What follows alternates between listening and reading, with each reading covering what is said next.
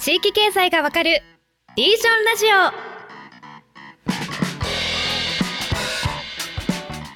それでは本日も参りましょう。地域経済がわかるリージョンラジオシーズン2です。木下さんごさん今日もよろしくお願いします。はい、よろしくお願いします。よろしくお願いします。さあ今回のテーマはごさん。まあえっと前編中編と今回交通インフラを中心とした地域の発展と衰退の原則を学んできたわけなんですけれども、まあ、交通インフラが、まあ、日本は今津々浦々まで伸びていって、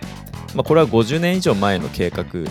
えー、と沿って、まあ、ずっと整備を続けてきたわけですよね。まあ、その当時は、まあ、人口が増えてあの人日本がこう規模が大きく拡大していく時代だったと思うんですけど、まあ、今逆に人口が、まあ、徐々に減り始めていって、まあ、地域の過疎化の問題っていうのが、まあ、すごく大きくクローズアップされるようになってきた中で人が減ってる地域の交通インフラをどうやって維持するんだと、まあ、よくニュースになってるのがその過疎地域のローカル線廃線問題ですよね。いやー本当に大事な問題、利用客が減っちゃって、まあ、電車もバスも路線が維持できなくなってきてでうん。割とその責任は誰にあるんだみたいな議論が、はい。あのー 結構ネット空間をですね、はい。うん中心に、まあ、起きているということで、まあ、今回あの前編中編のに続いた、まあ、使命として過疎地域の、えー交通インフラをどう、まあ、維持するのか閉じるのかっていうところですね。について、えー、と考えていきたいなと思ってます。はいでちょっと資料を当たったんですけれども、えー、と一番これ分かりやすい、えー、と今起きているこの配線問題の分かりやすい資料で今 JR 西日本がちょうど去年の4月ぐらいなんですけど、まあ、ローカル線に対する課題認識と情報開示についてっていうですねあのちゃんとした資料を公開したんですよね。でまあすごいざっくり言うとまあもう沿線の人口が減って、まあ、ローカル線の乗客は減ってしまいました。で道路がより便利になって道路中心の今街づくり、まあ、日本全体にそのいい道路網が張り巡らされて特に地域の人たちってもう自動車社会ですよね。まあ、そうですね。中で、はい、電車乗る人あんまいませんとか。でまああと鉄道ってそもそも大量輸送をやるのが、まあ、有利なあのインフラなのにそもそも大量輸送してませんとかですね。まあね、一両編成とか二両編成みたいなね、はい、えー話になっちゃうとね、これ鉄道である必要があるのかみたいな話になっちゃう。うんそうなんですよね。で一応基準として1日のその輸送密度が1日単位で2000人以下の路線についてはまあその廃止とか転換の対象としますっていう、えーとまあ、そういう発表だったんですよ。でその転換廃止の対象になる路線っていうのが、まあ、30線区ほどあるっていうことで、うんまあめっちゃあるんですよ。はいでこの調査そもそもあの2019年度とかなんで今多分まあこれ増えることはないですよね。減ってってるみたいな話で、うん。もうすでに JR がもう明確にある意味意思を示してるんですけど、まあなぜかまだそのそのローカル線の責任なのかみたいな、うん。まあ、そもそも国鉄時代にその中編でもね木下さん話してましたけどそのある意味日本全体の構想としてこういう鉄道網を作ったのにその赤字の責任を地域に押し付けるのかみたいな、うんあ議論があの起きちゃっているっていうところもあってこれどう考えていけばいいんでしょっていうのを今回のテーマにしたいなと。うんなということでもう担当直入にあの木下さんに聞きたいんですけどはい。ローカル線廃線問題ぶっちゃけどう思います？おまあこれはね、あのーまああの、残したいなら乗りましょうって話ですね。これね、あの、この議論って、あの、北海道も当然我々、エゾ財団っていうのをみんなでやっていて、この配線問題とかについてはみんなでいろんなディスカッションする機会があるんですけど、意外とね、例えば、あの、まあ、あの、路線って結構難しいのは、これ、なんとか線、なんとか線でこの採算こうみんな割り出すんですけど、はい、実はそのなんとか線、なんとか線がバラバラにあるわけじゃなくて、ネットワークに、さっきの日本全体をね、ネットワークしてますって話をこの連続で説明してますけど、これのローカル版でネットワークになってたりするんですよね。ある主要駅をベースに、なんとか線なんとか線がこうやっていっぱい出てて、それがまた主要駅と繋がってぐるーんと回ってくるみたいなね、モデルになってくるんで、一個一個採算の悪いものを全部削っていくと、そもそもネットワークが崩壊するので、ますます乗らなくなるっていうのは、これはもう現実なんですよね。うん。そう。だから、まあもうこれって、まあ簡単に言うと、ローカル線っていうのはもう鉄道としてやるっていうのはもう単独ではもうなかなか難しいですってやっていくと、全体がなくなるって話にはなるんですよ。で、そうするとですね、うん。あの、じゃあ何をするかっていう話になったら、これやっぱり乗るしかないんですね。乗って、まあ JR も民間企業なんで、でもただ、だ民間企業なんだけど、一応国も、まあもうちょっとコミットした方がいいなと思うんですが、それでもな、一応ね、年間でちゃんとその鉄道、地方鉄道の企業に対してですね、まあその赤字分を補填する、あの仕組みを作ったりとかして、まあずっとお金入れてんですね。この四国だったり、北海道だったりとかにも含めてですね。で、それでも、あの、やっぱり埋め合わしきれない時に、じゃあですね、例えばね、あの、この中四国とかで言えばですね、まあ四国も分かりやすい。ね、北海道とか四国分かりやすいですけど、切り取った時にですね、えじゃあ北海道民が、あと何回 JR 北海道に乗ったら黒字化するのかっていうのを、これをね、やっぱりみんなで考えなきゃいけない話なんです。確かに。うん。あの、この間ね、やった時に、ちょっといくらだったかなちょっと忘れちゃったんだけど、そんな金、大した金額じゃないんですよ。おそらくね、月に2、3回ちゃんと鉄道に乗るみたいな話なんですよ。ううんうんうんん。それを、あ1年間やれば、まあ、1、2回プラスオンして、なんか1000円ぐらいだったっけなうんぐらいやって、おそらく年間にして数千円とかになる移動を、えー自動車からその公共交通の鉄道とかに切り替えれば、おそらく全体では収益が成り立つから、まあもしかしたらやれるかもね、とかってなって、で、これね、大体そのローカル線、沿線だけを切り出して、その人たちだけでそれを全部ってやるとちょっと難しいんだけど、はい。ネットワークなんで、その対象エリア全体でみんながどれが乗るかっていう時に、まあ一人当たりいくら乗るっていうので、ただこれ乗らないと当然これはできなくて、乗りもしないものをまた税金で維持するっていうのもちょっと変だとは思いませんか？これ僕はいつも思うんですけど。そうですね。だって乗ってるならまだしもあれ別に見るものではないから。うん。だから、これある程度地元で乗って、こんなにみんなで乗っていて、採算がある程度取れてるのに、うんそう、例えばね、補線とか、そのインフラ本体のところが手回らないから、廃線になりますってそこはちょっと国も考えてよって話なんですけど、正直高校生とか中学生しか乗っていなくてですね、じゃあよく反対運動やる沿線の町長さんとかね、あ言ってもですね、お前いつ乗ったんだって言ったらですね、もう高校卒業ぐらい乗ってないみたいなおじさんもザラにいるわけですよね。うんで僕はそれはね、説得力がやっぱりないというか、それはちょっとさすがにね、えー、まあ、やっぱり難しいんじゃないかなとやっぱ思いますよ。で、まあ、今回でずっとやってきて、このストロー効果とかね、交通のネットワーク網っていうところにおいては、あの、もちろん交通があるっていうことによる重要性っていうのもあるんですけど、だってみんな使ってないんだから、うん。あ、の、実用性的な問題っていうよりはね、ちょっとノスタルジーで言われてる方が多い場合が、情緒的な理由で、そうそう。で、残したいのであれば、やっぱ使わないとねっていうところ。で、その金額がいくらなのかをやんないと、これを国が悪いだ、県が悪いだ、JR が悪いだってみんなでね、私じゃない誰かが悪いっていう論理でやってっちゃうと、これはね、収集つかないんですよ、結局ずっと。で、やっていくと、まあ、全体方針としては、当然 JR も採算が取れない路線を野放しにしてずっとやりますっていうのはできないし、逆に言うと、それをやらせないために民営化したわけですよ。うんそうですね。ん国鉄から JR になった理由はそこなんですよね。そう、もうあのね、いろんな国会議員とかがめちゃめちゃ手回して、わけわかんない路線とかわけわかんない駅をいっぱい作って、俺のおかげでできたんだ、俺に票入れろっていうのを昔いっぱいやってて、わけわかんない路線が増発しまくったんで、これは採算は絶対取れません。大赤字税金で埋めてます。これはもうこれ以上無理だっていうこともあっての民営化なわけですよね。あの時数兆円っていう有利収載を税金でまた入れてですね、やってったっていうことを考えると、まあもう数十年前に方向性は決まっていたわけなので、それでもなお地元に本当に必要だというのであれば、やっぱり自分たちでしっかり、なんだろう、やめろやめろとかってやるんじゃなくて、まあもう年間でみんなで乗りましょうっていうね、このやっぱり市民のムーブメントが成立すれば、それはやっぱりね、ある意味世論だと思うんですけど、うん。うんはいなんか地域の人にとっては本当に切実な問題だと思うんですよ。病院に行きたいとか、うんうん高校に通えなくなるとか買い物に行けなくなるとか、うん。まあ、そういう中でそのじゃあ乗りましょうよっていうところは確かになと思うんですけどあの木下さんに私聞きたいのが、そのはい。海外でフランスとかだとこう交通税を導入していて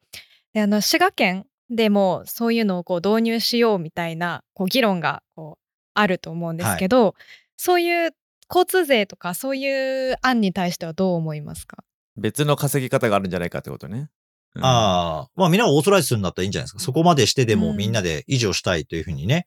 市民とか、あの、県民が思うんだったら、まあ別にみんなでお金出し合って維持をするっていうのは、まあ全然ありだと思いますよね。うんだからそこまでみんな本当に不便になったと思っているのかって問題ですよ。これちょっと残酷な言い方なんだけど、はい商店街みんなしたんですよ。商店街心温まる、うん素晴らしいお店ばっかりだったのに廃れてしまって悲しいとか言う人いるんですけど、そんなに素晴らしかったらなくならないんですよ。うん。はい素晴らしくないからなくなるんですよ。より素晴らしいものが出てきて刷新されるからなくなるんですよ。うんもう残酷だけど。だから、やっぱり鉄道も昔は良かったけど、うんやっぱりね、家出てすぐマイカーで乗れることの利便性にはかなわないっていう結論が出てきてるし、その方が、さっきでね、マルチユースなわけですよね。トトラックも使えるし、いろんな車が走れるっていうことで、やっぱ道路の方がいいよね。道路をちゃんと作りましょうってことでここまで来てしまったがゆえに、今更じゃあみんなね、えーじゃあ、あの、本当に鉄道が必要なんだったら、車を毎日乗るんじゃなくて、半分車、半分鉄道とかを使えばですね、十分成り立つわけなので、まあ、それは使わないけど残さなきゃいけない。例えばさっき学校通う人が何とかだったんですけど、えーまあ結構北海道でもですね、ある高校生一人が高校卒業することで駅を廃止するみたいなことって結構あるんですようんね。それが最後のっていうので。うんまあ、ただすごい合理的に考えてしまうと、うんまあ普通にタクシーとかの補助を出した方がよっぽど安くなっちゃうんですよね。これ言い始めちゃうと。うんだから、まあ、今後になってくると自動運転だとか、いろんな技術革新がどんどん出てくるとですね、えーより一層マイカーを運転できない方とかも、自動運転で、えー病院であったりとか、あーそういうものに通うとか、自動運転の、えーピックアップできるようなバスとかでできるとかって、これがね、道路側は結構いろんなものが出てくるのが想定されるんですよね。うんうんだけど、鉄道っていうのはそんなに大幅には変わらないので、みんながちゃんと使ってくれるならば、もちろんこれはあっていい。あの、LRT とかもそうですね。路面電車とかも一緒。ね、うんみんなが使うんだったら、これはもう全然あっていいと思うし。で、そこの部分はね、なかなかね、単独でね、だってこれ本当論争を呼ぶ。何を重要だと思うのかっていう話なんですけど、ただ、政治的に決断されているのは、かなり道路にあの重きを置いてるっていうことだけは確かなんですよね。なんかすごくその切実な問題としてうん鉄道がないと困る人たちっていうのが、まあ、いる一方でそれは必ずしも鉄道じゃないと救えないわけでもないっていううんところを、まあ、考えていかなきゃいけないのかなっていうふうにはやっぱり思いますね。うん。まあそこはやっぱ、あの、東日本大震災のね、被災エリアとかも、鉄道もそのまま復活できないけれども、あの、バス専用線を作って、BRT で結ぶみたいなパターンとかをね、やってたりするんで、実質上変わんないんですよね。まあ鉄道、要はもう一回線路引いて、電線引いて、補線をやりながら鉄道1車両、2車両ぐらいを通すよりも、バスがちゃんとコンスタントに定時輸送できるように専用のね、えー道路区画を作ってやる方が、まあ実は、あの、安上がりだし、あとはまあ、あの、本数も増やせたりするんですよね。そっちの方が簡単に。うんだってね、鉄道自体の車両よりはバスの方がいっぱい走ってるんで、メンテナンスもしやすいしっていうのを考えたときに、本当のユーティリティで人が移動するっていう権利を保護することは僕は必要だと思うんですよ。うんた、だ、それがなかなかその鉄道ありきって話になってしまうとですね、ちょっと空中戦の議論に結構なっていくところがあって、しかもそれってほら個人でどうこうの議論にあんまりならないんですよね。あの、みんなのべき論を戦わせるみたいな議論になるので、これはね、やっぱ決着つかないんですよ。もう、うんもう散々やっても最後はもうなんか、もう怒号と罵声みたいな話になって、お前は何なんだみたいな話になってですね、僕大体あんまり触れない、もう本当このね、リージョンラジオぐらいはちょうどいいですね。あの、一方的に放送してですね、あの、これ言うだけなんでいいんですけど、これ本当にね、めんどくさい話で、うんだけど、まあ最後はもう政治的にね、議員さんたちが判断をしていく中においては、やっぱり、まあ、あの、道路とかそういうものでしっかりやっていくっていう形の方が多くの人を救いやすいっていうことには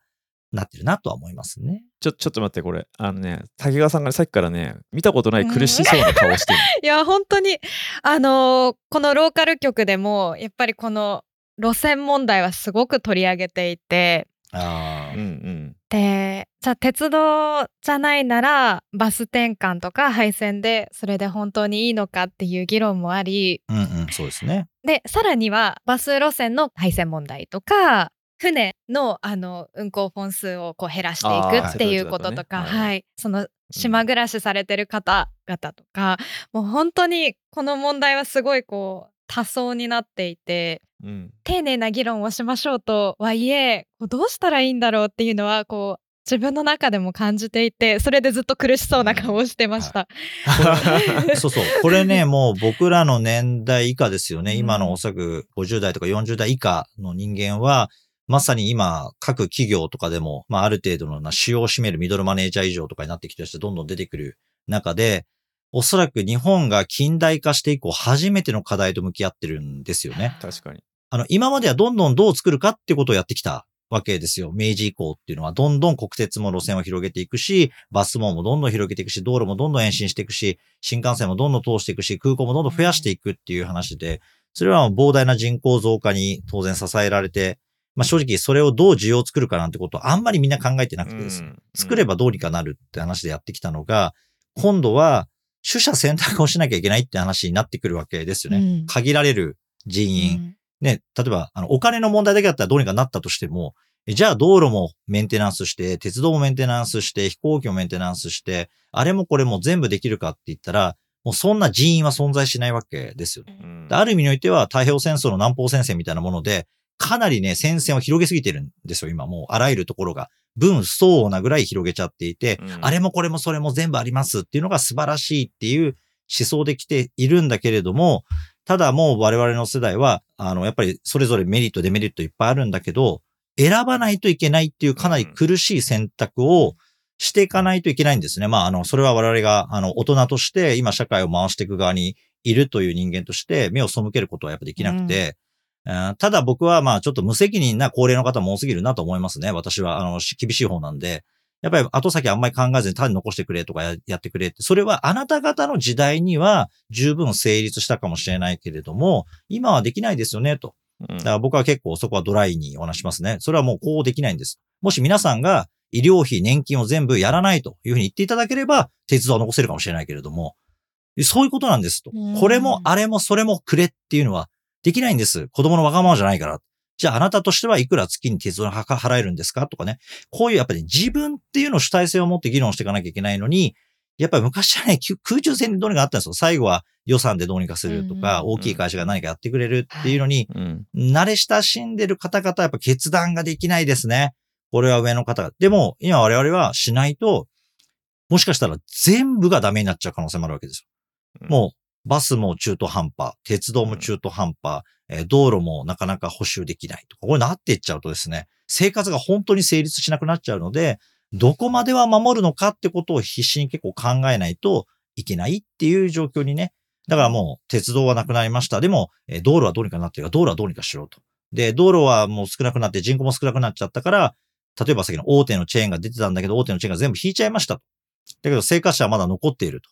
で、これあの人口減ってね、あの住んでる人が亡くなるより前に事業者がいなくなるんですよね。うん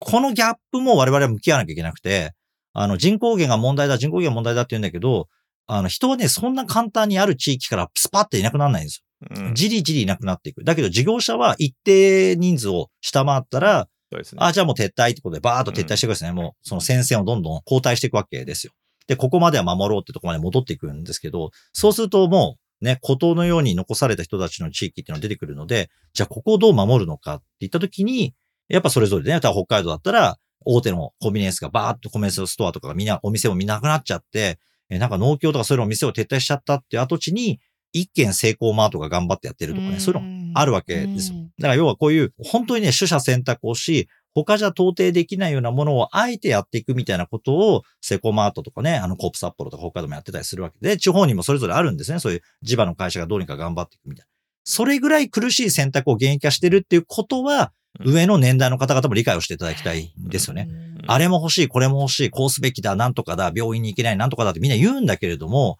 それは分かってんですよ。バカじゃないからみんな。分かってるけど、やっぱり A、B、C で優先順位をつけないと、全部の選択肢がなくなってしまうっていうことまで追い詰められてるってことはね、分かってもらいたいし、だから議論の中心は、僕はやっぱり10年、20年ぐらいは責任を取れる、うん、まあ50代とか40代以下、30代、20代とか若い人たちが、これからの2、30年を見て、それを残すのか、はい。継続するのかってことを決断するのが必要なんじゃないかなと思いますね。はい。ああ地方に生きるものとしてしかと受け止めて自分の意見考えを持っていかないとなと思いました。そうですね。はいだからまあ、今どうにかなってもですね、10年後絶対その体制ではどうにもならなくなるので、うんそう、だからやっぱり10年、20年後見たときに、今、選択をするい。やー俺今回これ交通だけにとどまらずもううんあらゆる領域で今我々はこの選択を突きつけられてる世代というかそうですね。時代なんだなっていうことを改めて思ったですね。そうですね。これは東京とかも全然あの他人事ではなくて、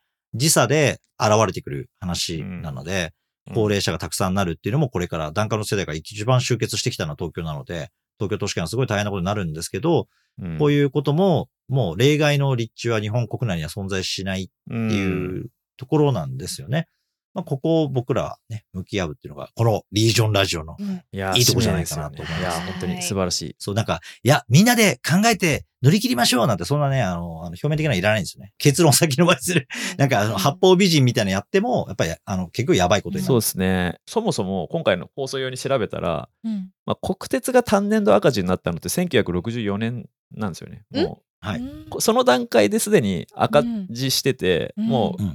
繰り越しの利益もその2年後には底をついて、もう存続できない状態にもう50年以上前になってるんですよね。はい。その問題に、まあもちろんそのね、そこから民営化とかあったんですけど、まあまだ未だにそれを先送りにし続けてるみたいな話でもあるのかなとうんいうふうにも思うので、もうね、先送れる時間はもうないよっていうことがまさに言えるのかなと。そう、これもすごい大変なんですよ。やっぱり、日本って民主主義の国家だから、じゃあうん国鉄労組って言ったら、これはもうとてつもない巨大な労働組合なのいで、この方々の票っていうのも民意なので、確か単に。に使う人たちだけの論理でも進まなかったわけですよ。働いてる人たちもなくすなって話は当然出てくるわけですよね。うんこうやってもう細かいところ一個一個がそう簡単には、あの、紐解けない話が入り組んでるんで、政治、行政、そして我々市民国民っていうものが、あの、お互いの自分たちの利害をですね、主張していくことになるので、めちゃくちゃなんだけど、ただ、我々はもう、いうのはもうやっぱ決断をしないといけないっていうので、